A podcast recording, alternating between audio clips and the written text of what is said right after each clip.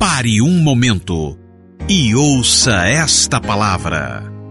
Pare o que você está fazendo, pois esta palavra pode curar, transformar, restaurar e edificar a sua vida.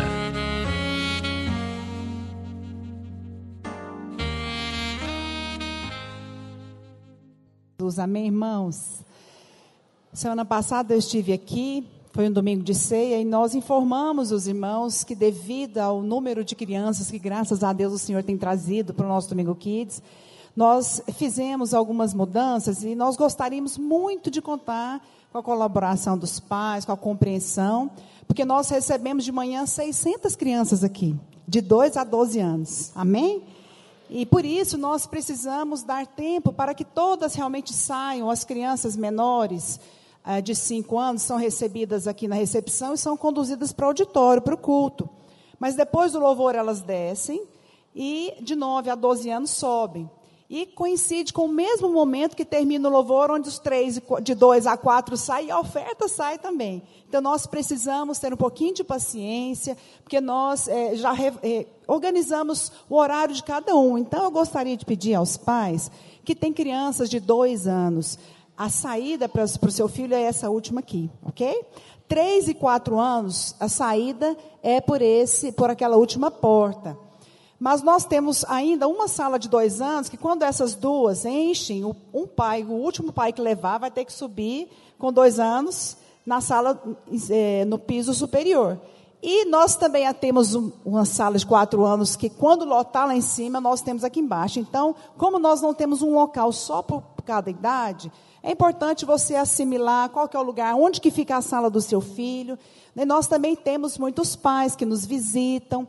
E nós gostaríamos de dizer também que se você nos visita, é, as crianças, elas são recebidas na recepção e nós temos um trabalho tremendo, maravilhoso para elas. Não fique com seu filho aqui, amém?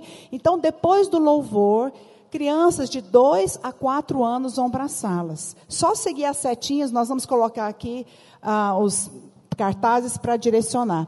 E crianças de 5 a 12 já são recebidas normalmente no horário do culto nas salas. Amém?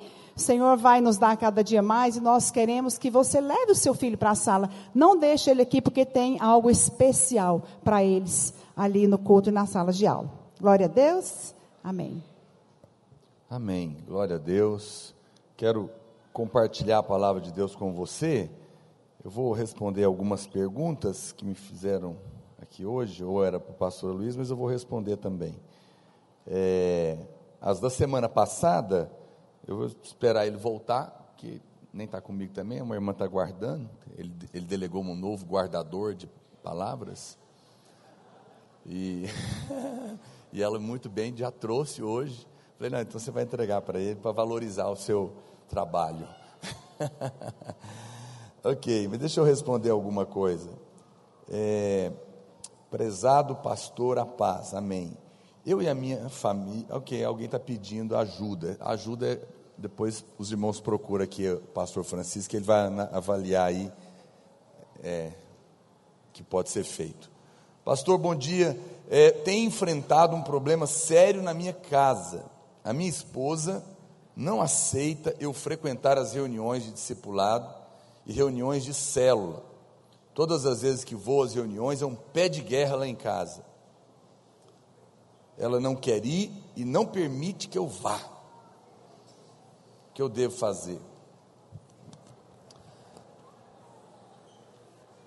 Mateus capítulo 10. Eu não respondo, a Bíblia responde. Eu não tenho opinião. A palavra de Deus é a nossa verdade. Amém, irmãos? Eu sei que às vezes ela parece dura, mas ela sempre é o melhor para nós, né? Olha o que Jesus está falando, verso 34 de Mateus 10. Eu vou responder com muito amor e carinho.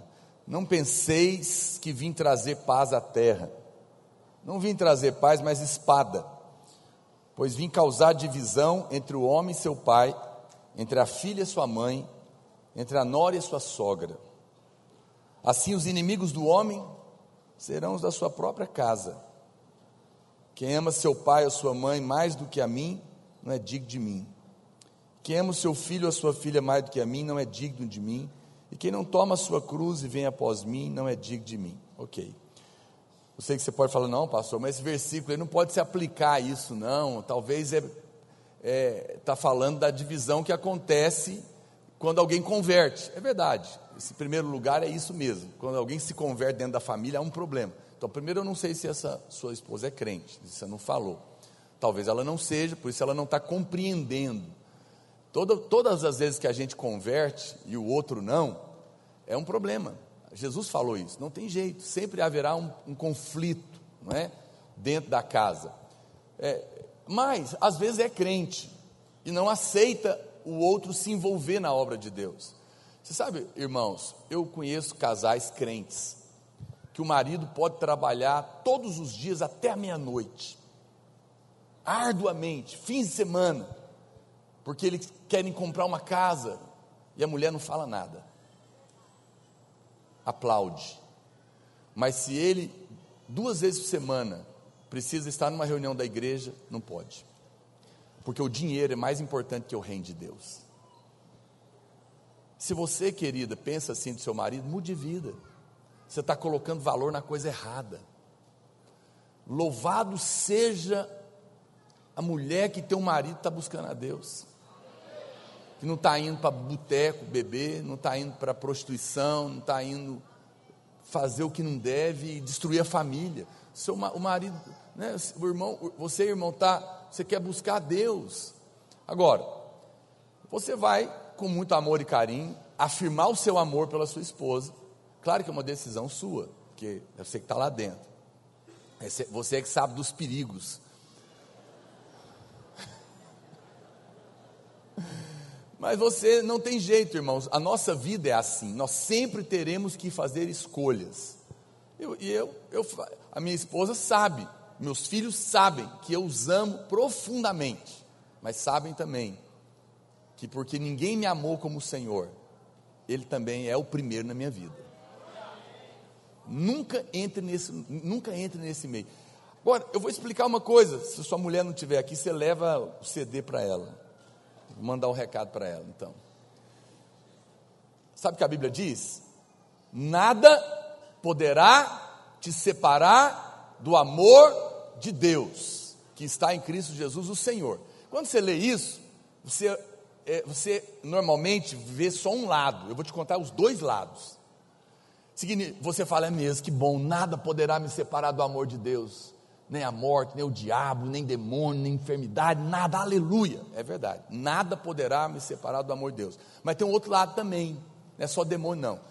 Nem seu filho poderá te separar do amor de Deus, nem a sua mulher poderá te separar do amor de Deus, nem o seu emprego poderá te separar do amor de Deus. Qualquer coisa que tentar te separar do amor de Deus será removido. Uma mulher que entende isso não ousaria tentar tirar o marido dela de perto de Deus, para o bem dela. Um irmão nos procurou, apareceu, estava sumido. Irmão, está sumido, saudade de você, querido, para onde você anda? Não, pastor, nem te conto uma benção. O que, que foi? Deus me deu um emprego maravilhoso. É mesmo, glória a Deus. Mas por que você sumiu? Não, porque agora eu não tenho tempo para mais nada. Eu falando, falei para ele: cuidado, amado, nada poderá te separar do amor de Deus, nem seu emprego. Se ele separar, Deus vai tirar, para o seu bem. Portanto, amados, é, muito cuidado quando você tentar entrar no meio de alguém que está buscando a Deus. Não faça isso, não é bom para você. Não é bom para você. Coloque o Senhor em primeiro lugar, sempre. Esse é o lugar dele. E o irmão, a Bíblia já disse: em algum momento nós vamos desagradar alguém. Você vai dizer para sua mulher: Eu amo você, quero dar minha vida por você, mas eu não posso te colocar na frente do Senhor. Não, mas ela não está falando de Deus, ela está falando do reino de Deus. Não tente separar a cabeça do corpo. Não diga que você ama o rei e, de, e não está nem aí para o seu reino. Incoerência. Alguém que ama o rei quer se envolver com o rei. É impossível não participar da vida da igreja uma vez que você ama aquele que te amou primeiro. E ela vai ficar contrariada, paciência. Quando a gente é criança, a gente não quer que o pai vai trabalhar, mas é necessário ir e deixar o menino emburrado, porque ele não sabe que eu estou fazendo bem para ele. Quando a sua mulher crescer, ela vai parar com essas coisas. Ela vai entender que você está fazendo bem. Mas faça as escolhas, escolha quem você vai agradar, né? Ninguém diz amém, aleluia. Tudo bem. pastor, é, ontem eu estava ouvindo uma, uma palavra pastor Reinhardt, e ele fala de entregar tudo que tenho ao Senhor, para que qualquer coisa que o Senhor me pedisse ou pedir, não seja um sacrifício. Como faço para é, renovar minha mente quanto a isso? Pois ainda não consigo lançar fora a ansiedade. Não fica, em primeiro lugar, não fique ansioso e nem acusado por nada. Não se acuse porque você não dá conta de dar. Não, dá, não, não se acuse porque você não consegue entregar. Apenas fala isso para Deus. Senhor, Ele falou, mas eu não consigo. Eu não consigo entregar. Eu não consigo dar tudo. Eu admiro. No momento você está acusada, porque você vê o outro falando, que já tá, entregou tudo. Você fala, mas eu não entreguei, eu, eu, eu sou um miserável, pecador. Para com isso. Para de se acusar, o Senhor te ama do mesmo jeito. Agora, isso não significa que você não possa avançar. Fala, pastor, mas eu não quero viver ansioso. Então, fala para o seu pai. Pai, eu não consigo, me ajuda. E deixa o Senhor fazer. Amém? Quantos estão me entendendo? É nessa hora que o Senhor faz. Não tente se mudar, é impossível. Não tente mudar o seu marido, não tente mudar a sua mulher, não tente se mudar, você não é capaz disso. Só Deus pode fazer na nossa vida. Isso é a vida na graça. Amém? Quantos estão me entendendo? Isso me introduz aqui a uma outra pergunta. Pastor, é possível viver sobre a lei e desfrutar da graça? É impossível. Por quê? Porque são dois tipos de vida opostos. A, a lei diz: Eu te proíbo, não pecarás. Aí você vai viver pela lei. O que você vai fazer? Você vai tentar viver, vencer o pecado.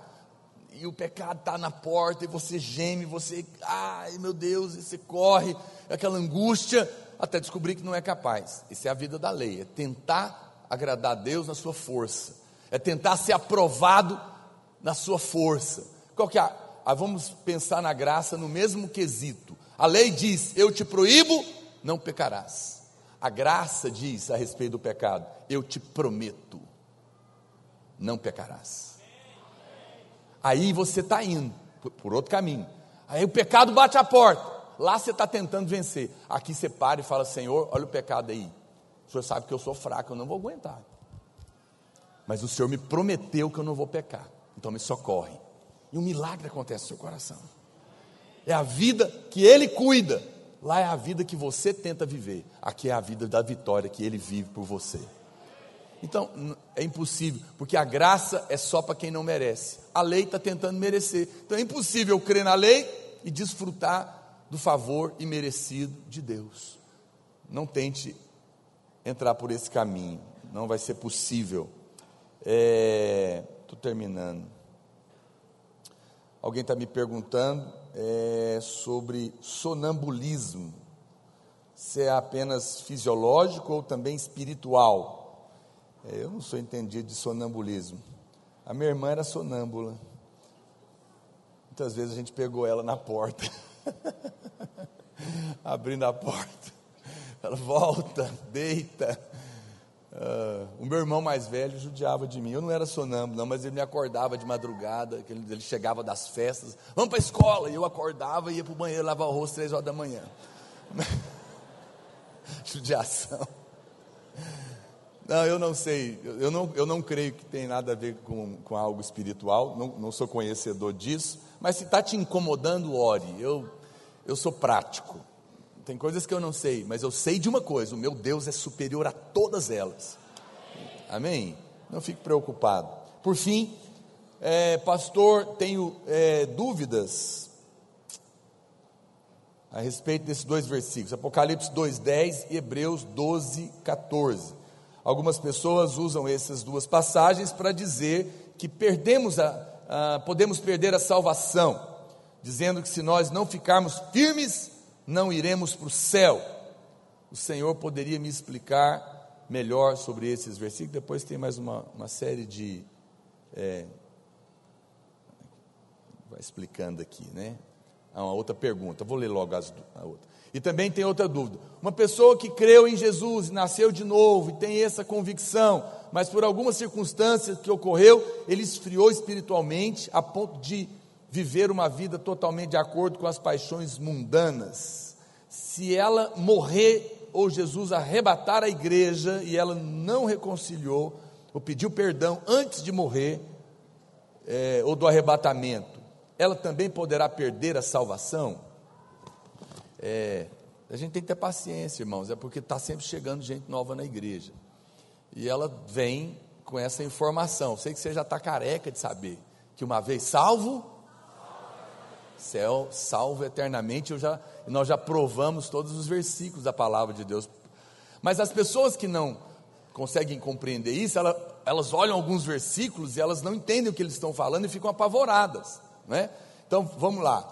Não temas as coisas tens de sofrer. Eis que o diabo está para lançar em prisão alguns dentre vós, para ser dispostos à prova, e tereis tribulação de dez dias. Ser fiel até a morte.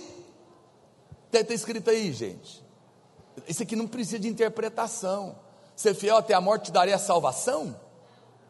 Te garantirei a salvação? Está falando de salvação? Está falando da coroa da vida. Ah, como é que o senhor fala isso? Ué, olha o seguinte: quem tem ouvidos para ouvir, ouça o que o Espírito diz às igrejas. O vencedor. Está falando do vencedor. Aquele que, pela graça, perseverou até o fim, vai ganhar a coroa do vencedor. Vai, vai reinar com Cristo por mil anos. Não está falando de salvação. Você não pode misturar as coisas. Uma coisa é a salvação, a outra coisa é reinar com Cristo. Nós vamos falar disso hoje. Ok? O outro versículo, então, esse versículo está falando disso. Hebreus 12, 14. Segui a paz com todos e a santificação, sem a qual ninguém verá o Senhor, atentando diligentemente, porque ninguém seja faltoso, separando-se da graça de Deus. Nem haja alguma raiz de amargura que brotando vos perturbe, e por meio dela muitos sejam contaminados. Ok. Volta aí o 14. Então, eu estou imaginando é, que você está preocupado que sem santidade ninguém verá o Senhor, ou seja, ninguém vai ser salvo, não é? Mas ela já falou, não separe da graça, porque é ela que te salvou. Ele agora é a sua santidade. Né? Você está pensando que você pode ter alguma santidade, pois eu te digo: o homem mais correto da face da terra, diante do padrão de Deus, a Bíblia chama a vida dele de um trapo de imundície, de um pano, um absorvente usado, comparado à justiça de Deus. Quem é santo diante de Deus? Essa semana eu recebi uma, eu vi uma, uma declaração do Spru, um teólogo que eu gosto dele, muito legal. Alguém perguntou para ele, por que pessoas boas sofrem? Sabe o que ele respondeu? Ele falou, isso aconteceu só uma vez na vida e foi voluntário. Eu amei isso. Pessoas boas, quem é essa? Que você, aonde que você está achando que tem alguém bom? Sabe o que a Bíblia diz? Não há nenhum bom, nenhum sequer, ninguém presta. Está decepcionado?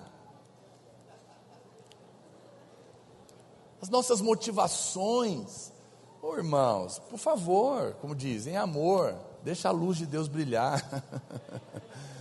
É tudo nele, por ele, para ele, por causa dele, escondido nele, confiado só nele, esperando só nele, na obra dele. Não tem nada a ver conosco, tem a ver com ele. Então não precisa ficar com medo de perder sua salvação, porque a sua santidade agora é uma pessoa, é Cristo. Ah, então eu vou viver no pecado? Não, você nasceu de novo, você não vai querer viver no pecado. Aí, para terminar, o irmão está preocupado se alguém na hora da morte, como diz o pastor Luiz, foi pego com as calças abaixadas. Morreu no pecado. mas era crente, nascido de novo, perde a salvação. Meu irmão, você recebeu a salvação sem merecer, não é você que sustenta ela. O filho pródigo estava comendo lavagem de porco, gastou com prostituto, totalmente desviado, deixou de ser filho? Não, era apenas um filho pródigo. E quando ele voltou para casa, o pai o restaurou. Você fala, mas esse não voltou. A casa não é aqui, não, é lá. Ele vai voltar no dia que ele morrer. E quando ele chegar todo sujo lá, o pai vai lavar ele. E vai dar uma, uma, um cursinho de mil anos para ele. Na disciplina milenar. Claro. Meu amado, fique em paz. A obra que ele começou, ele vai terminar. Uma vez salvo, salvo eternamente. Mas não viva no pecado, não vale a pena. Você não precisa viver no pecado. Amém. Deixa eu avançar aqui na minha pregação, porque eu não tenho a moral do pastor Luiz de passar meia hora. Minha moral é só dez minutos. Eu acho. Você podia me dar. Então não posso demorar. Eu vou mudar o título da pregação aos pregadores. Não é só o título. Porque eu acho que ele vai ficar mais claro o que eu quero falar com você hoje ok? Então você vai, você pode riscar aí na capa da revista, no seu, você está acompanhando, você escreve outro título, você vai escrever A Graça que me aproxima do Rei. A graça que me aproxima do Rei. É, é disso que eu quero falar. Você sabe, eu, eu quero mostrar para você hoje alguns princípios é, vitais para você viver a plenitude da vida cristã. Viver o mover de Deus. Não, quando você se converteu, você não trocou de religião, você entrou no caminho do céu. Aleluia. E Deus tem para nós uma vida poderosa, abundante. A vida cristã tem que ser uma vida maravilhosa, irmão, porque essa é a proposta do, Senhor. Eu vim para que tenham vida e a tenham em abundância. E aonde está essa vida, pastor? Está no mover de Deus. Mas quando você não está vivendo o mover de Deus, embora salvo, você está deixando de desfrutar o melhor de Deus. Quem está me entendendo, diga amém. E veja, é, ou seja, o mover de Deus, ele está sempre baseado na verdade atual, na verdade daquele momento. Em todas as épocas existiram verdades atuais. Então, há três mil anos atrás, Êxodo capítulo 20, era a verdade atual daquela ocasião, era a verdade da lei. As pessoas viviam com base nela. Mas agora, a verdade atual do mover de Deus é a verdade da nova aliança. É aquilo que Cristo fez. Né? Muitas pessoas, ninguém me mandou a pergunta, mas é, até imaginei que fosse, porque me mandaram tantas durante a semana é, sobre a, a, guerra da Síria, sabe, querendo saber se é a profecia de Isaías, de Jeremias, né, que Damasco seria destruída. Eu não sei, particularmente não creio, por, por um motivo. Né? Primeiro, que já foi tomada muitas vezes na história, e em algum momento pode ser que vá ser mesmo. Mas, eu digo só uma coisa: nós ainda não estamos no tempo do juízo, nós estamos no tempo da graça.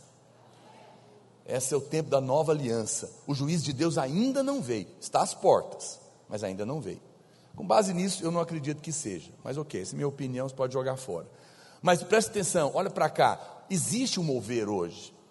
Porque muitos irmãos não estão desfrutando, porque estão vivendo com base em outra verdade, em verdades antigas.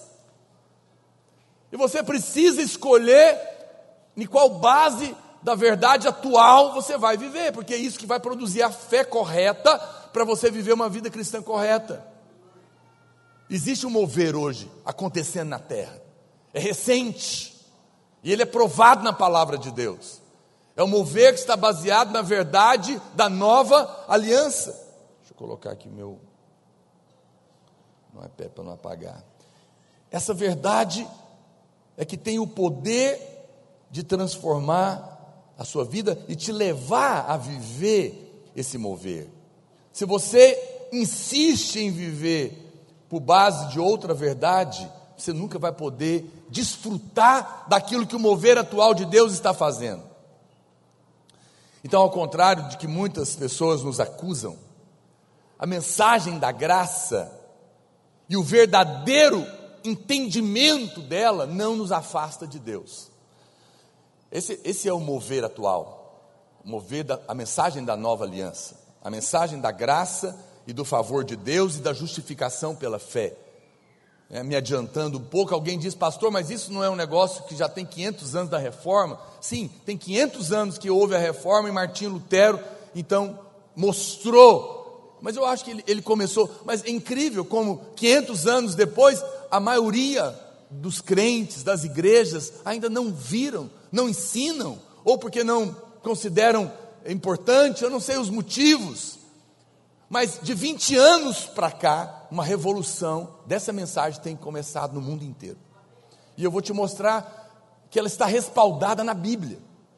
Mas aí qual que é a acusação que a gente ouve? E que talvez você possa ouvir o tempo todo também, por isso eu tenho que te falar. Essa mensagem da graça é perigosa, ela vai esfriar os crentes, os crentes virão para o pecado, eles não vão querer mais fazer nada. Estou na graça, vou para a praia. Estou na graça, eu vou assistir televisão o dia inteiro. Estou na graça, vou ver no pecado. Estou na graça, vou fazer isso. Não é? não é isso que a gente ouve. Mas quem fala isso não entende nada da graça. Não viu a graça, não tem revelação da graça. A graça não me afasta do rei. A graça me aproxima do rei. Porque você foi tão amado por qual razão, meu Deus, alguém que me ama tanto como ele me amou, vai me levar a fazer uma escolha louca de ficar longe dele? Coisa mais absurda. Se isso aconteceu com você, se depois de ouvir a mensagem da graça que você esfriou, você não quer mais liderar, você não quer mais se envolver, então você ainda não viu a graça. Talvez você está numa fase, né? Daqui a pouco você vai chegar lá. E você vai descobrir que na verdade, quanto mais revelação, mais entendimento você tiver da graça, do amor de Deus, da justificação pela fé, mais o seu coração vai queimar. Eu tenho pregado, né, junto com o pastor Aloysio, há quatro anos, essa verdade. E eu medito nela, eu ouço as palavras, eu prego as palavras, eu leio sobre isso. Eu todas as manhãs tenho orado, eu levanto declarando os versículos, eu tenho uma lista de versículos só sobre o amor de Deus, eu tenho uma lista de versículos só sobre a justificação pela fé, eu tenho uma lista de versículos sobre a graça e o favor de Deus, e eu oro esses versículos todo dia. E aí, eu fico vendo, é incrível. Eu, hoje de manhã eu acordei para orar, eu, eu, eu, abro a boca para falar um versículo e já começo a chorar. Falo, meu Deus do céu, eu estou chorando demais. Mas é por quê? Porque quando você vai entendendo a graça, ela vai entrando nas suas entranhas, né? E vai fazendo parte do seu ser, o seu coração começa a ficar tão aquecido, tão, tão atraído, que rapidamente ele se acende. Se você ainda não está provando isso, não se acuse, vai acontecer com você. Porque pessoas apaixonadas são assim, facilmente se emocionam. Não é? E essa graça, ela não te afasta, ao contrário que dizem e acusam, ela te aproxima e te leva a querer viver perto dele cada vez mais. Nós não apenas pregamos essa mensagem, mas pregamos no espírito da graça. Nós queremos viver nesse espírito. Tem irmãos que dizem que crê na graça, mas acusam os que não crê na graça. Coisa louca, né? Ele fala: Eu creio na graça, não sou como esses irmãos da igreja tal, legalistas. Ah, interessante, hein? Você crê na graça e é o primeiro acusador? Quem creu na graça não acusa o irmão que está na lei, ele tem compaixão dele. É, ficou em silêncio agora, hein? Você não está falando mal dos legalistas, não, né? Percebe? Não adianta crer na graça e viver no espírito da lei. Eu vi um pastor pregando, ele prega a ultra graça. É. E mete o pau nos legalistas. Ele tem a ultra graça e o ultra, o ultra espírito da lei nele. Quem creu na graça tem que viver no espírito da graça. Então eu não condeno os irmãos que estão na lei, porque o meu espírito é de graça. Você sabe por que Jesus odeia a hipocrisia? Jesus odeia hipocrisia, sim ou não? Por que você acha? Pasme, porque ele ama os hipócritas.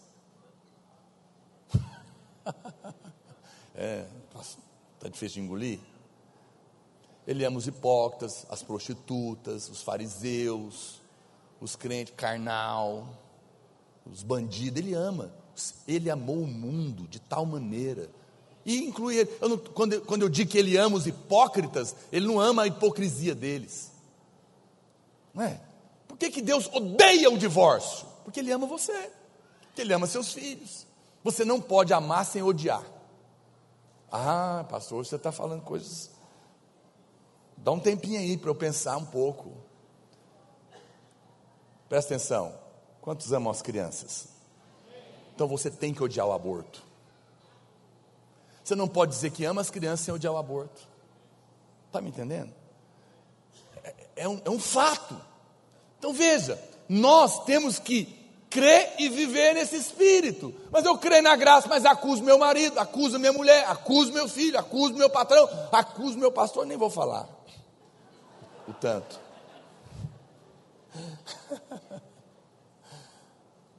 O Senhor, Ele quer te dar a graça e o espírito da graça. Diga amém. Então, eu quero colocar aqui para você um caminho. Eu quero te lembrar algumas verdades e te mostrar aonde a graça te leva. Ao contrário do que se imagina, a igreja que vive a revelação e a experiência da graça não se torna a igreja carnal, fria e descomprometida. Pelo contrário, a igreja que prega, crê e vive a mensagem do Espírito da Graça se tornará, com certeza, a igreja mais consagrada que existe. Por quê? Porque esse povo será atraído de tal maneira, por causa desse amor. Tem gente que acha que nós não concordamos, que nós, não, vocês, agora, então agora não tem mais santidade, então agora não tem mais caráter, é só graça, graça, graça, graça. Estou te contando o que a gente ouve. Você acha que o povo é bonzinho com a gente? Não. Não, nós continuamos crendo no caráter, na santidade, na, na vida correta, sem pecado. Que loucura é essa que você tirou da cabeça? Só que eu só quero que você para para pensar um pouquinho. Veja se as igrejas que pregam a obrigatoriedade, você tem que ter caráter. Crente tem que ter caráter. Que absurdo esses crentes que chegam atrasados no culto. Crente que não tem compromisso, crente que você tem que fazer isso, tem que fazer isso, tem que fazer. Eu pergunto, os crentes, tem 500 anos que eles estão pregando isso, mudou alguém? Não, só, só faz o seguinte: domingo após domingo, você vem para o culto e vai embora, você chega com 100 quilos e vai embora com 200.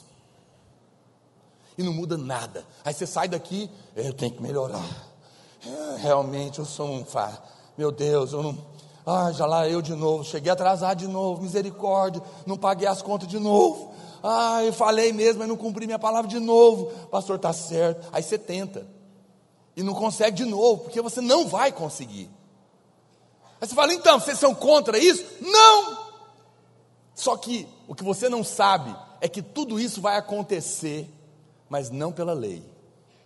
No momento que eu vou entendendo que não sou eu, é Ele que é por amor dele por mim. E eu me apaixono, eu começo a andar perto dele. E quanto mais você anda com alguém, mais você parece com ela. E a Bíblia diz que, como por um espelho, nós contemplamos a sua face. E ela reflete em nós o que ele é. E nós somos de glória em glória transformados. Aí lá na frente, por um outro caminho, vai ter, gra, vai ter caráter, vai ter santidade, vai ter retidão, vai ter compromisso, vai ter tudo, mas não é mais porque me mandaram fazer, porque eu não sou capaz de fazer, mas porque esse caminho de amor me levou lá sem nem eu perceber. Porque quando, quando eu perceber que eu não sou capaz, eu vou clamar, e a graça vai me mudar. Então, vai, vai juntando as coisas. Isso, o resultado final dessa mensagem é gente comprometida, mas não pelo seu braço, não porque mandaram, mas porque se apaixonaram, porque viram esse amor. Então preste atenção, meu irmão. Primeira coisa, decida o que, que você vai ouvir. Decida. Eu vou te falar, uma, eu vou te contar um segredo meu. Eu oro até para Deus impedir gente que vem falar morte comigo. Fala, Deus, põe a sua mão na frente. Eu não, eu, eu e para os íntimos eu falo, não me conte. Está sabendo da última? Que última? É morte? Não me conte. Não quero saber. Ah, mas você quer viver a vida alienada? Não. O que tem jeito de resolver? Eu posso ajudar? Não. Então você quer me contar? Porque se não tem mais jeito de resolver, tem um ditado: o que não tem jeito de resolver está resolvido. Não é? Agora, se nós podemos orar, me conte. Eu não estou fugindo de problemas. Pelo contrário, esse é a minha, meu chamado, resolvedor de problemas. Pastor é um resolvedor de problemas. E eu tenho prazer nisso. Eu só não quero ser contaminado com morte. Não me conte o que me fa... não me conte o que, o que falaram de mim. Eles nem sabem nada. Com certeza é muito pior. O irmão falou comigo, eu te falei, estou decepcionado. Eu falei, eu te entendo profundamente. Porque se eu não fosse eu, com certeza eu seria decepcionado comigo porque já o sou, mas já coloquei na cruz. Não tenho nada, não, não tenho nada a temer, não tenho nada a provar para você, não tenho nada a perder, porque qualquer coisa que você olhar naturalmente para mim, eu, vou, eu não vou me defender, porque deve ser verdade, e deve ser pior, porque nem eu sei. Mas eu estou em Cristo, não sou mais eu quem vivo, é Ele que vive em mim. Não ando pelo que eu estou vendo, eu ando por, pelo, pelo que Ele está vendo. Aleluia. Então não me importa mais. O que, que, eu posso fazer? Ah, mas você é um pastor só, mas Deus me pôs aqui, fala com ele. Não tem o que eu posso fazer. Devia ser você que é maravilhoso estar aqui, mas ele não te chamou, o que eu posso fazer? Você que é tão correto, né? Tão maravilhoso, por que será que ele não te pôs? É porque Deus chama os últimos da fila. Ele olhou, não tinha ninguém pior, falou: vai esses dois aí mesmo, a Luiz e Naor. Deus escolhe os que não são para envergonhar os que são, os pequenos para envergonhar os grandes. Então, se fomos escolhidos, é porque estava no fim da fila.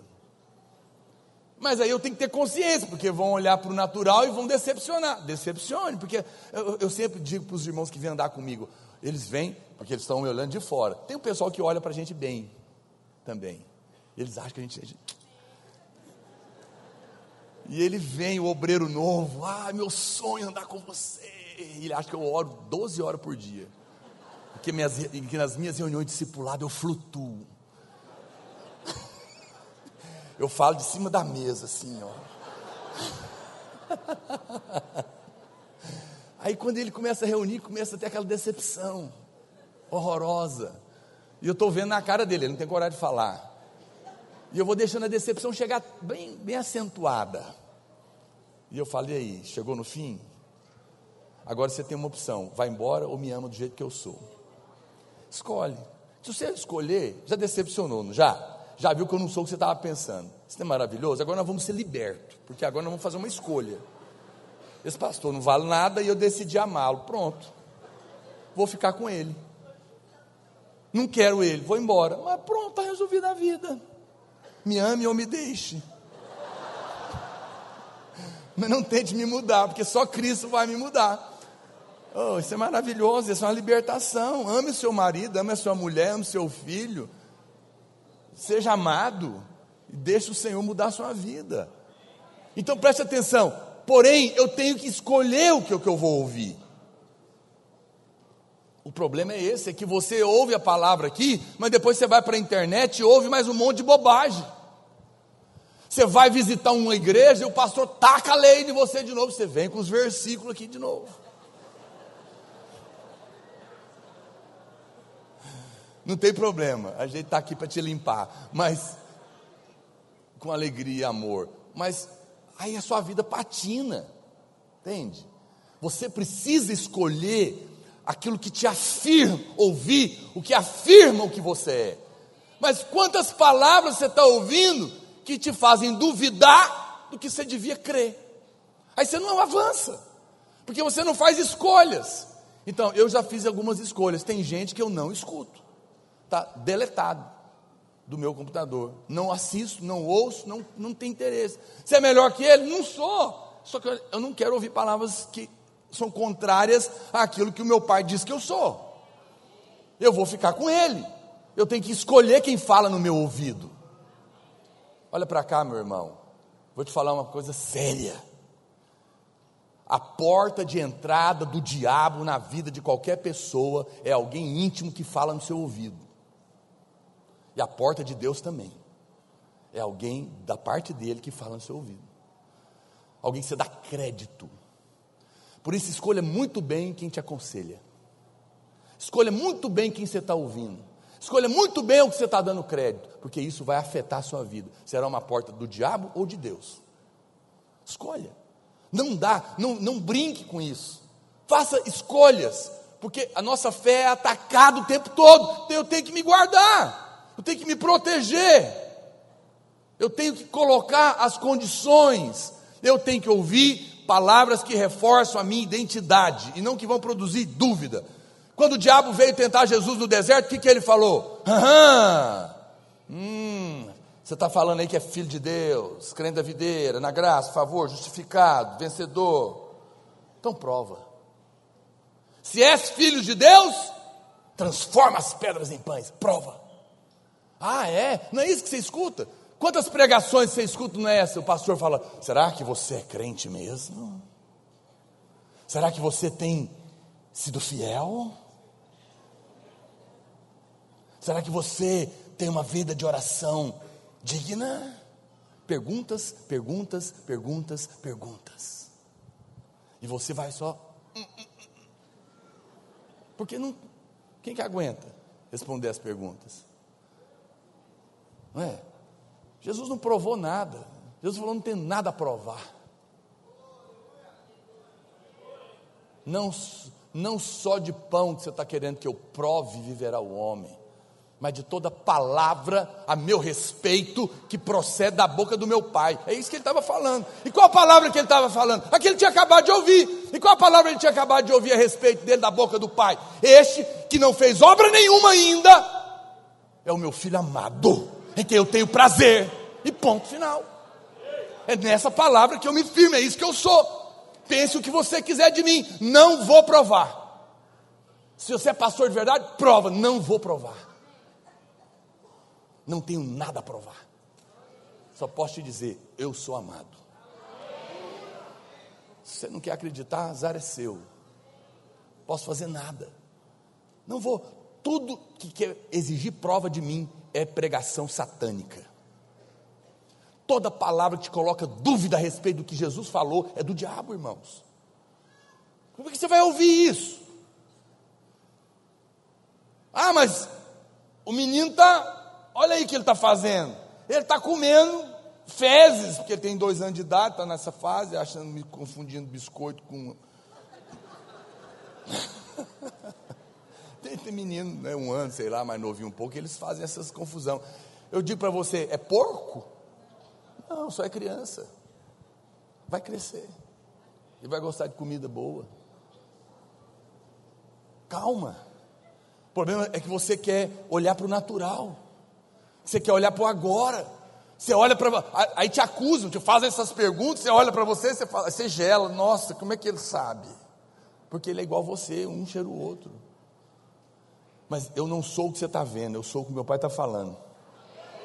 Ainda não manifestou plenamente, mas vai, espere o final, a palavra, a última é dele. A hora que ele terminar o quadro, você vai ver a beleza. Por enquanto você olha, parece que é um monte de rabisco. Mas acalma, o Senhor está trabalhando na sua vida. Veja, o diabo sempre quer gerar dúvida.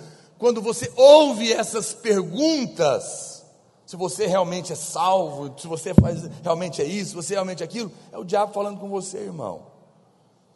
Se o tempo todo você se pega tentando provar algo para alguém ou para você, você ainda não experimentou a graça no nível mais profundo. Quantas vezes nós ficamos o tempo todo tentando provar algo para nós mesmos? É tão cansativo. Desista. Não precisa provar mais nada. Você é amado. Por que, que a gente tenta provar? Para ser aceito. Amado, quero te falar, você já foi aceito. Ainda que todos te deixarem, eu não te deixarei. Jamais te abandonarei. O que importa se um mendigo, se alguém lá na rua, caído, vem falar, eu te rejeito, viu? Eu nem sei quem ele é. O importa é o seguinte: pode me rejeitar, aquele que importa para mim me aceitou. Estou em paz. Não fique chateado porque te deixaram. Pelo contrário, é tão simples de entender porque alguém deixa a gente. É só olhar no espelho. Mas não olhe no espelho, quebre o espelho. Saiba disso, mas não olhe para o espelho mais, olhe para Cristo. Ele é o seu espelho agora. É isso que a Bíblia fala. Contemplando a sua face como por um espelho. Esse é o espelho. O outro espelho a gente quebra. Esse a gente olha. Não, ah, isso é tampar o sol com a peneira, né? Não. É andar pela verdade. Não, mas e o fato? É fato que você ainda tem problemas de caráter. É, o fato diz isso, que eu sou torto, mas a verdade diz que eu sou tal qual ele é. Deus não trabalha com fatos, Deus trabalha com a verdade. O diagnóstico médico é um fato, ele diz: tem um câncer. A verdade diz: eu levei o câncer na cruz. Escolha com que você vai andar, porque a verdade vai prevalecer ali na frente. A verdade não nega o fato de que eu ainda tenho coisas erradas na minha vida. Eu não nego. Mas eu ando por ela, porque ela vai me levar ao ponto e vai me manifestar aquilo que de fato eu sou. Eu sou só uma criança fazendo bagunça ainda, mas eu não sou porco. O fato quer provar que eu sou porco, porque eu estou comendo fezes. Mas a verdade sabe que eu sou gente. Quem olha de fora fala é porco, por causa do ato. Mas quem é pai sabe, não, não é não, só parece. Espera um pouquinho, você vai ver que ele vai crescer, você vai se espantar. Diga aleluia, irmãos. Essa é verdade a seu respeito, poderosa, que você deve ouvir. Olha, quantos cônjuges não vivem a vida assim, cobrando, né? Você me ama mesmo? Olha o que você faz. Você fez isso, você fez aquilo, pergunta, pergunta, perguntas. Passe, tome a decisão de olhar do outro ponto de vista. Comece a afirmar em vez de questionar. Nós deveríamos ouvir e crer nas afirmações do ponto de vista do que Deus vê. Será que de fato nós conseguimos ver? Não, quem vê da maneira correta é Deus, não somos nós. Quando nós ouvimos a verdade do Evangelho a nosso respeito, nós ouvimos asseverações que nos firmam na fé. Esse é o trabalho de todo pai com seus filhos até que eles creiam e cresçam. A vida inteira eu aprendi isso, criei meus filhos assim. Eu nunca condenei meus filhos, eu condenei sempre as coisas erradas, mas eles não. Então, eu sempre condenei a coisa errada, afirmando a pessoa que fez, positivamente. Então, se um filho mente, o que, que eu dizia para ele? Meu filho, olha para mim, você é filho de Deus. A mentira é do diabo. Mentira não combina com você, porque você é homem de Deus. Você é filho amado. Você não precisa mentir. A mentira é maligna. Mas você é da verdade.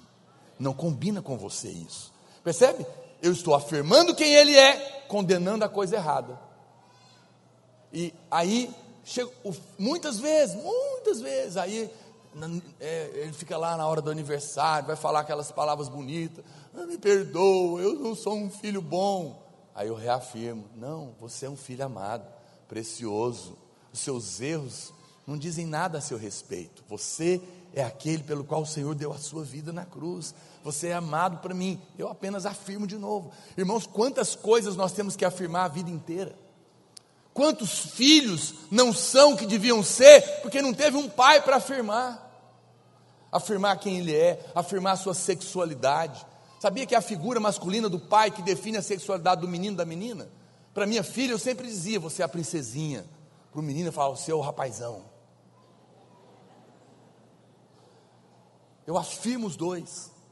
Eu afirmo quem ele é. Ah, não consigo. Você é capaz que você tenha a mente de Cristo. Está um pouquinho difícil agora, mas você vai conseguir aprender. Calma, você é inteligente, você é sabido, a bênção de Deus está na sua vida. Calma, você vai aprender. Ah, eu não sei, meu amigo disse que eu sou burro. Ele não sabe de nada, você é abençoado, vem aqui. E eu reafirmo de novo. Ele ouve as besteiras lá fora, chega chorando em casa. Eu, que sou o pai, falo novamente, pela centésima, quadragésima, quinta vez. Não, é isso que você é. Acredite em mim, pais amorosos são ouvidos. E uma hora, essa verdade vai entrar de tal maneira no coração dele que ele vai acreditar. Eu sempre falei para os meus filhos que eu não ia deixar eles. Aí um dia, o mais novo, ele devia ter uns 6, 7 anos, estava, como sempre acontece, cabo culto, eles ficam correndo aqui, que esse lugar aqui é bom para fazer Cooper. E aí, um irmão veio me contar que ele parou meu filho, falou, eu vou passar um susto nele. Ele falou: Ó, oh, sabia que seu pai foi embora e te deixou? Ele falou assim, pastor, eu fiquei chocado, porque ele mal olhou para mim, ele só, ele só falou assim: meu pai não me deixa. E saiu correndo. Ele ficou com a cara no chão. Porque eu sempre disse isso para ele. E sempre fui coerente com o que eu falei para ele. Você sabe por que, que ele sabe que eu não vou deixar? Porque no dia que eu falei que eu ia bater, bater eu bati.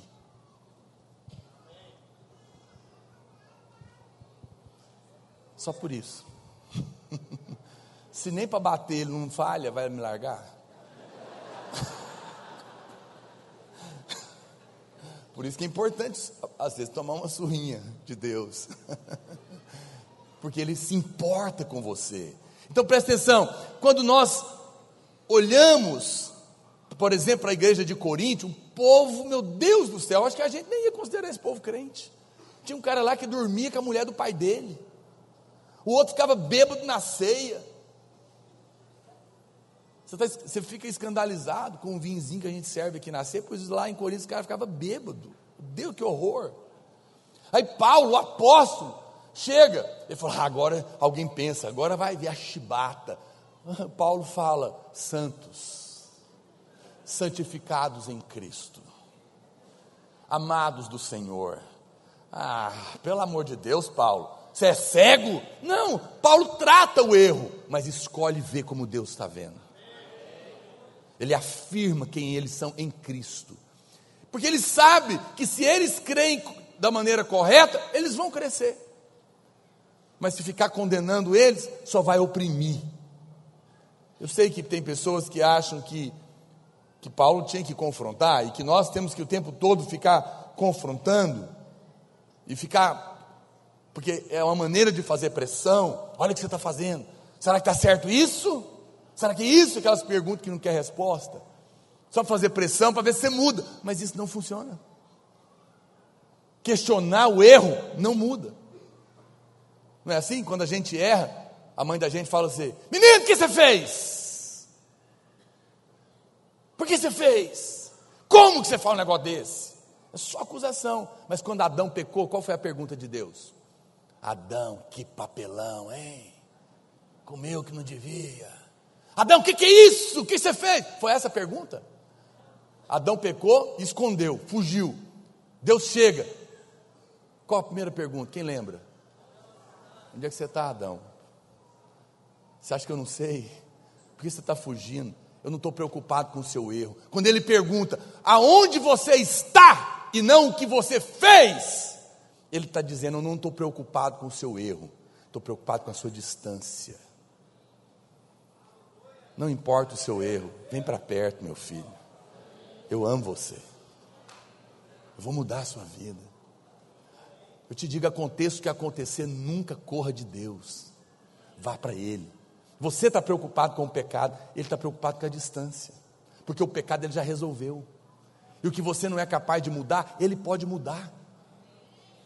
Essa, essa é a verdade. Muitas pessoas questionam que a gente fica pregando só as promessas. Vocês não podem ficar pregando só promessa, não. Vocês têm que. Agora essa, essa videira agora virou uma caixinha de promessa. Que caixinha o quê, irmão? Nós temos a Bíblia inteira de promessa. Nós somos homem de caixinha. Nós temos a Bíblia das promessas. As pessoas questionam isso como se isso fosse produzir um tipo de crente relaxado. E querem que a gente fique fazendo exortações, porque senão não vai ter uma igreja consagrada. Mas na verdade, são as promessas que nos levam para Ele, e não as acusações.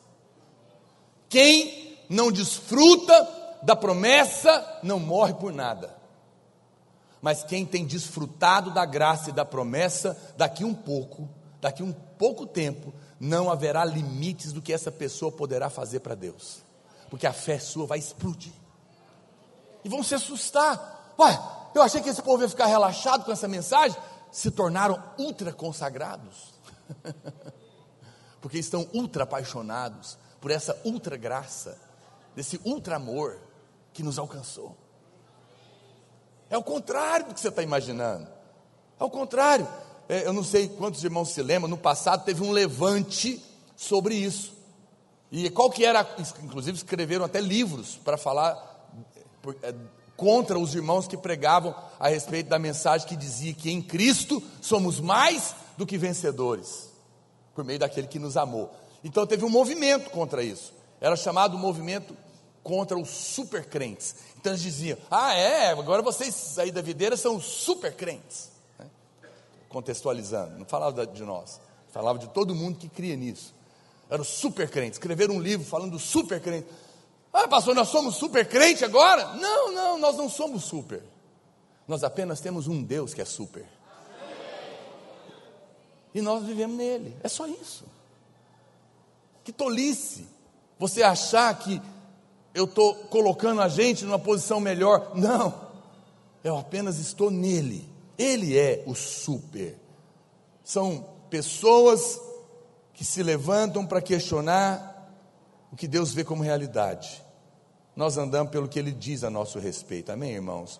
Por isso, deixa eu te falar algo. Não se envergonhe, não se constranja, não se intimide de fazer asseverações a seu respeito que estão baseadas nas promessas de Deus. Não fique constrangido.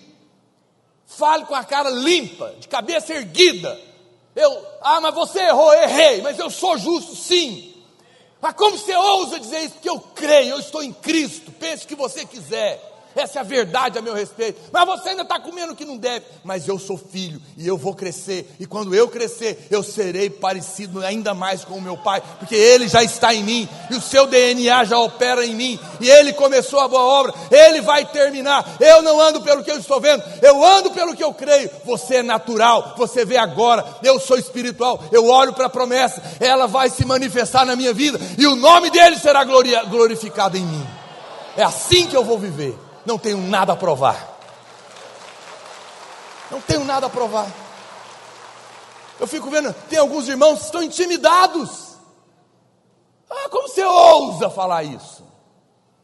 Olha para Cristo e depois pergunta. Você está olhando para a pessoa errada. De Cristo eu fui vestido. Você está olhando para o Naor, olha para ele, eu estou nele. Então, não tenho vergonha. O diabo tem feito calar irmãos, tem tentado intimidar. Você não tem coragem, né? Já viu? Parece aquelas pessoas que têm medo dos outros pedir dinheiro para ele. Falar, ah, estou vendo que você é próximo. Ah, que que é isso? Imagina. Quando alguém falar, você fala, sou, sou mais do que você imagina. Eu estava numa loja outro dia com um irmão, acho que era com o Vinícius. Aí a a vendedora me ofereceu alguma coisa, eu falei, não, oferece para ele aqui, que o pai dele é rico demais. Aí não estou falando você, não, você é também. Aí, aí tinha uma cliente, tinha duas vendedoras, quando eu falei isso, eu percebi que elas esticaram o ouvido assim. Rapaz novo, bonito. Aí eu eu falei, o pai desse menino tem tanto dinheiro, tanto dinheiro, tanto dinheiro que nem fogo acaba. Aí eles não aguentaram, não. Aí todo mundo olhou. Eu fui atiçando a curiosidade daquela turma. A loja inteira parou. Falei, não, vocês estão por fora do pai dele. E é famoso, hein? E é poderoso, hein? Eu fui pregando sem falar quem era.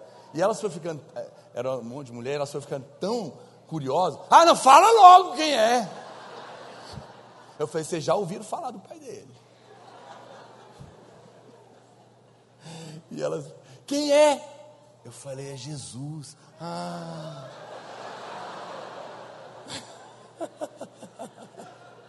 ah, ah, foi, olha, ah, o que? É um fato.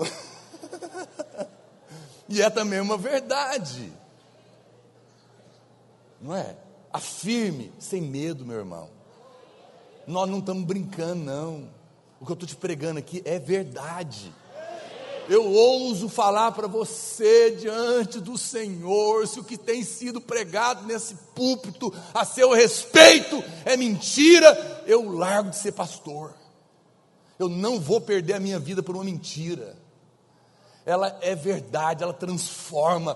Pode declarar, pode levantar sua cabeça e não se intimide com quem quer te calar. Diga a verdade a seu respeito em Cristo. Não se cale, não se intimide, não ouça outras coisas. Deixa eu avançar. Bem que o Francisco me advertiu quando eu ia dar conta de terminar. pastor Lencar, você está empolgado demais, o senhor não vai dar conta de terminar a pregação amanhã. Mas eu vou acabar aqui. Em nome de Jesus. Oh, Jesus, me ajuda. Então veja, preste atenção. Pastor, o que, que eu tenho que ouvir? Ouça que o Senhor é a sua justiça. No livro de Jeremias, o Senhor diz que ia levantar pastores que alimentarão suas ovelhas de tal forma que, eles, que elas nunca temerão, nunca ficarão em pânico, e, e nenhuma delas se perderá. Essa é uma verdade fundamental. Olha para cá. Olha aqui de Jeremias 23, 4, na linguagem de hoje. NTLH. Coloca aí na NTLH, por favor. Eu lhes darei líderes que cuidarão deles. Não ficarão mais com medo, nem apavorados. E nenhum deles se perderá. Eu, o Senhor, estou falando. Aleluia. Pode voltar para lá. Meu irmão, é precioso. A Bíblia diz que Deus ia levantar pessoas para te alimentar. Apacentar e alimentar no original é a mesma coisa. Você não pode ser apacentado sem ser alimentado devidamente. E o que te alimenta é a verdade da nova aliança. E quando você é alimentado, ela diz que essa mensagem vai tirar o medo do seu coração, vai tirar o desespero do seu coração. E nenhuma dessas ovelhas vai se perder, não vai se desviar. Por quê? Ué, porque quem quer ir embora de uma casa dessa? Não é? Um irmão nos, nos encontrou, antigo, na igreja, e falou para nós, pastor, essa verdade tem transformado a minha vida que você não faz ideia. E ele falou assim para nós: se antes eu algum dia pensei em ir embora, para onde que eu vou agora? Eu quero ouvir é isso. cativou o meu coração. Mas é verdade, quem quer afastar? Mas eu estou falando aqui, mas na verdade é do Senhor. Quem vai querer afastar? Por isso que nenhum vai se perder. Porque quando eu recebo essa verdade, o medo vai embora. O alimento que alimenta e apacenta é a palavra de Cristo a nosso respeito. Meu amado, ovelhas perturbadas nunca serão frutíferas. Sabia disso? Ovelhas não procriam debaixo de perturbação. Somente ovelhas em paz podem frutificar. Por isso que no jejum nós vamos sentar com os líderes, vamos sentar com os discipuladores, vamos dizer, amado, se você não está em paz, para de liderar. Quando você tiver paz, você volta. Porque não é pesado, o jugo do Senhor é leve, o seu fardo é suave e dá prazer. Se você ainda não entendeu isso ainda, ok, sem condenação, aguarde até entender. Quando você entender, você vai querer. Você vai nos procurar. Você vai dizer: agora eu entendi. Me dá minha, me dá minha vaga de volta. E a gente vai te dar, porque agora você vai poder frutificar de verdade. porque é em paz. Amém? Quantos estão me entendendo? Diga amém. Nós não devemos é, andar senão por essa verdade. Olha o que diz Jeremias ainda 23, 5. Eis que vem dias, diz o Senhor, em que levantarei a Davi um renovo justo, e rei que é, reinará e agirá sabiamente, e executará o juízo e a justiça na terra. Nos seus dias, Judá será salvo e Israel habitará seguro. Será este o seu nome, com que será chamado Senhor, Justiça Nossa, Jeová Sidkenu. Essa é a mensagem que ele diz quando o renovo de Davi se levantaria, que é Cristo. Qual a mensagem? Senhor, justiça nossa. Qual é a mensagem do mover atual de Deus? Jesus é a minha justiça. Eu erro, erro, mas Ele é a minha justiça. Eu não poderia ser usado? Não, mas Ele é a minha justiça. Eu estou escondido nele. Essa é a mensagem que viria e que nós estamos provando hoje. Alguém fala, pastor, mas como? Quando? Olha o que diz Jeremias 23, 7 e 8. Portanto, preste atenção, estou indo para o final, não fique ansioso.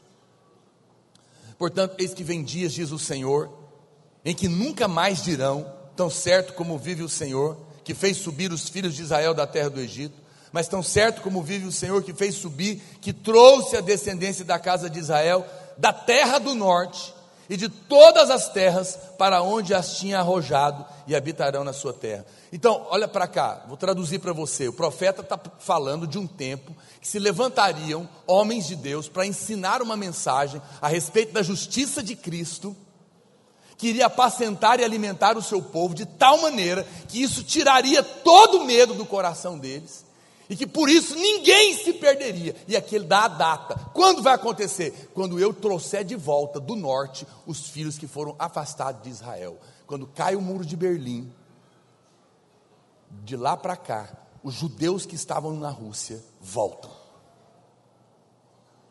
E de 20 anos para cá, nunca teve tanto judeu voltando para Israel. Se cumpre a profecia. Agora é o tempo dessa mensagem ser pregada. Esse é o mover atual de Deus. A mensagem da graça, da justificação pela fé, do amor do Senhor é para você. Você está vivendo dias proféticos. Essa mensagem foi liberada agora, de uma maneira como nunca antes. Já havia sendo pregada, mas agora é um tempo de maior intensidade. Está acontecendo uma revolução da graça no mundo inteiro. Deus está levantando pessoas para pregar essa verdade. Oh, meu Deus, eu estou tão. Irmãos, eu, eu desafiei o pastor Luiz, acho que ele não vai voltar atrás, já topou. Eu vou. Falei para ele, pastor, nós vamos mudar a estratégia, eu vou, te, eu vou colocar essa palavra que Deus tem te dado através da internet dentro de cada casa desse país. E eu vou abrir essa mensagem. Eu, eu já, e Deus já me deu as ferramentas. E eu falei para ele: deixa eu fazer, você vai ver. E eu vou colocar o pastor Luiz para pregar na internet em qualquer lugar. Você vai receber, porque essa mensagem tem que ser falada nos quatro cantos desse país. Os quatro cantos desse país, pessoas serão tocadas pelo poder de Deus. Deixa eu encerrar. Então, eu quero concluir chegando no ponto final e e fundamental dessa palavra. Quero pedir à equipe de louvor para subir. Preste atenção. Eu, apesar, então, como eu disse para você, e você começa a pregar essa mensagem, as pessoas pensam que isso vai produzir um crente relaxado, mas não é verdade. Olha para cá, só um instantinho. Você pode estar indo embora na hora que você mais precisava ouvir. Quando nós ensinamos a respeito da salvação eterna, nós não anulamos a verdade que haverá julgamento, não condenação, julgamento. Para quê? Para recompensa.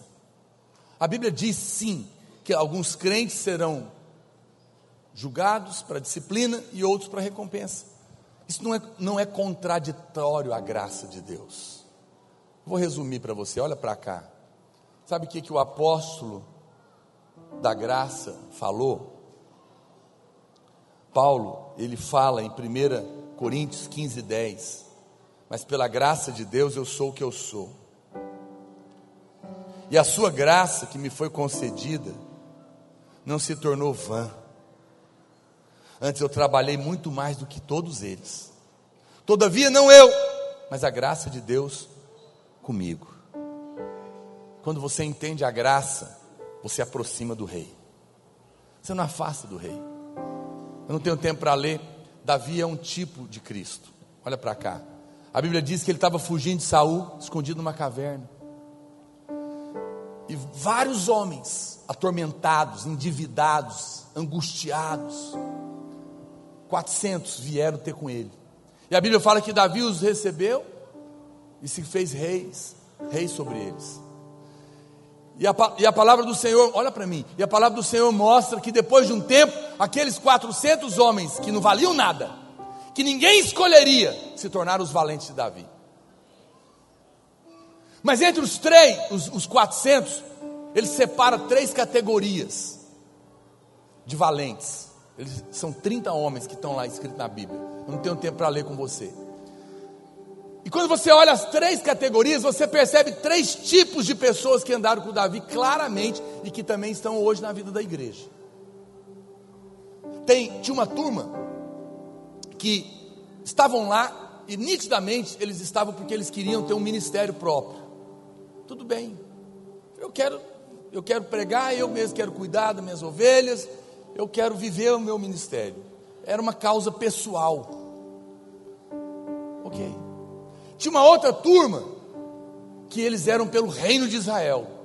Não, nós queremos é que o reino de Israel se estabeleça, é isso que importa. São aqueles irmãos que estão servindo por causa da igreja. É bom. Mas tinham três sujeitos. Que a Bíblia fala que Davi um dia suspirou, falou: Ah, quem me dera tomar um copo d'água do posto de Belém. Só que esse poço estava cercado de inimigos, armados até os dentes. A Bíblia diz que esses três valentes ouviram o suspiro de Davi, desceram lá no poço de Belém, no meio dos inimigos, escondido, e pegaram água e trouxeram para ele. Quando, quando ele viu aquilo, a Bíblia fala que ele coração estremeceu e ele falou: Não, jamais vou tomar essa água, isso aqui é preço de vida. Vocês correram risco de vida e derramou a água como oferta ao Senhor. Não quis beber, mas a Bíblia fala que esses três eram os três mais importantes. Eles tiveram uma premiação. Por quê? Porque tinha uma turma que estava vivendo para Deus por benefício próprio. Tinha uma outra turma que estava dedicando a vida por causa do reino, da obra. Muito bom. Mas tinham três que o interesse deles era o coração do rei. O rei aqui não é o pastor, é Cristo. Davi é um tipo de Cristo. Nós todos, irmãos, éramos esses endividados, amargurados, perdidos na vida. E um dia nós viemos para essa santa caverna chamada igreja. E com toda a reverência, o capitão da caverna nos recebeu. E está transformando a vida dos desesperados em valentes. Mas eu não quero viver para mim, em primeiro lugar, não quero viver para estabelecer o reino em primeiro lugar. Entendendo tanto que eu sou amado, eu fui atraído para perto do rei e o meu desejo é perceber o suspiro dele e trazer para ele que me deu tudo, aquilo que está no seu coração. A graça não me afasta, me faz consagrar como nunca antes. Interessante que um dos, uma das pessoas mais importantes do exército de Davi, o capitão Joabe, que estava o tempo todo do lado dele, não aparece na lista porque ele matou Absalão, o que Davi falou para ele não fazer. Quantos irmãos não vão poder reinar, porque acham que sabem mais do que Deus, são desleais, sai fazendo a obra de qualquer maneira.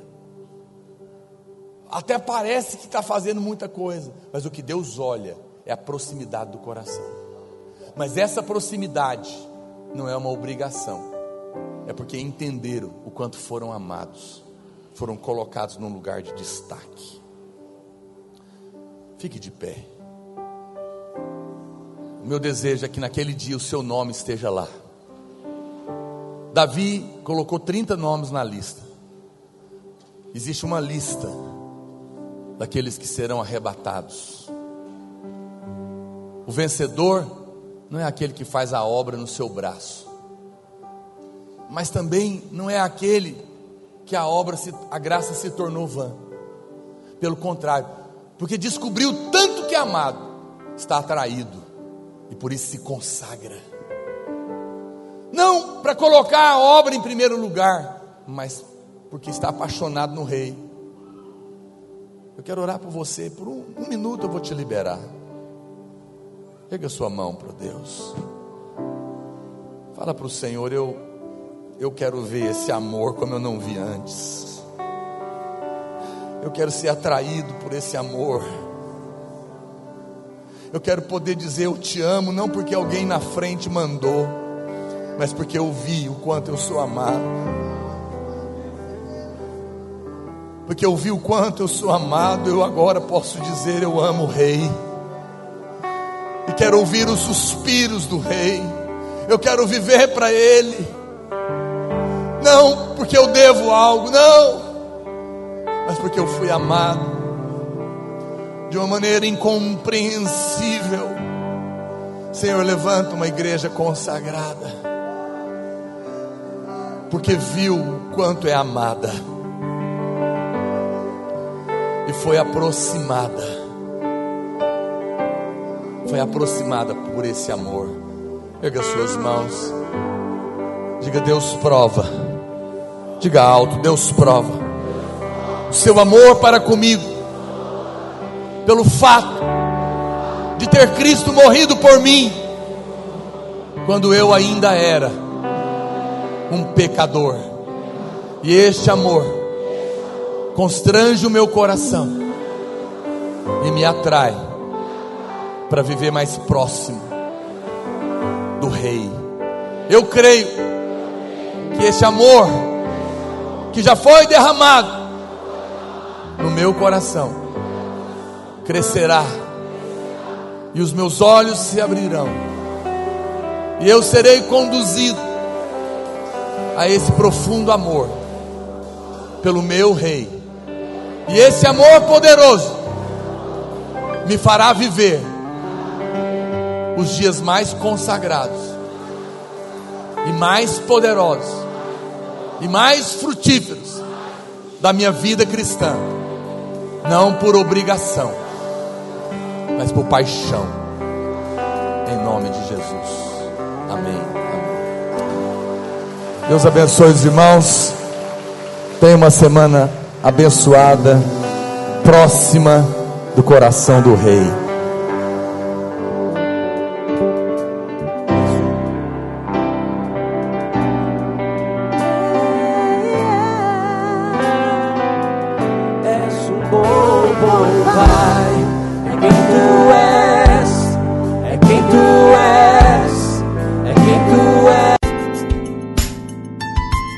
Seja muito mais edificado com as milhares de palavras que temos disponíveis para você. Entre em contato conosco e peça a sua.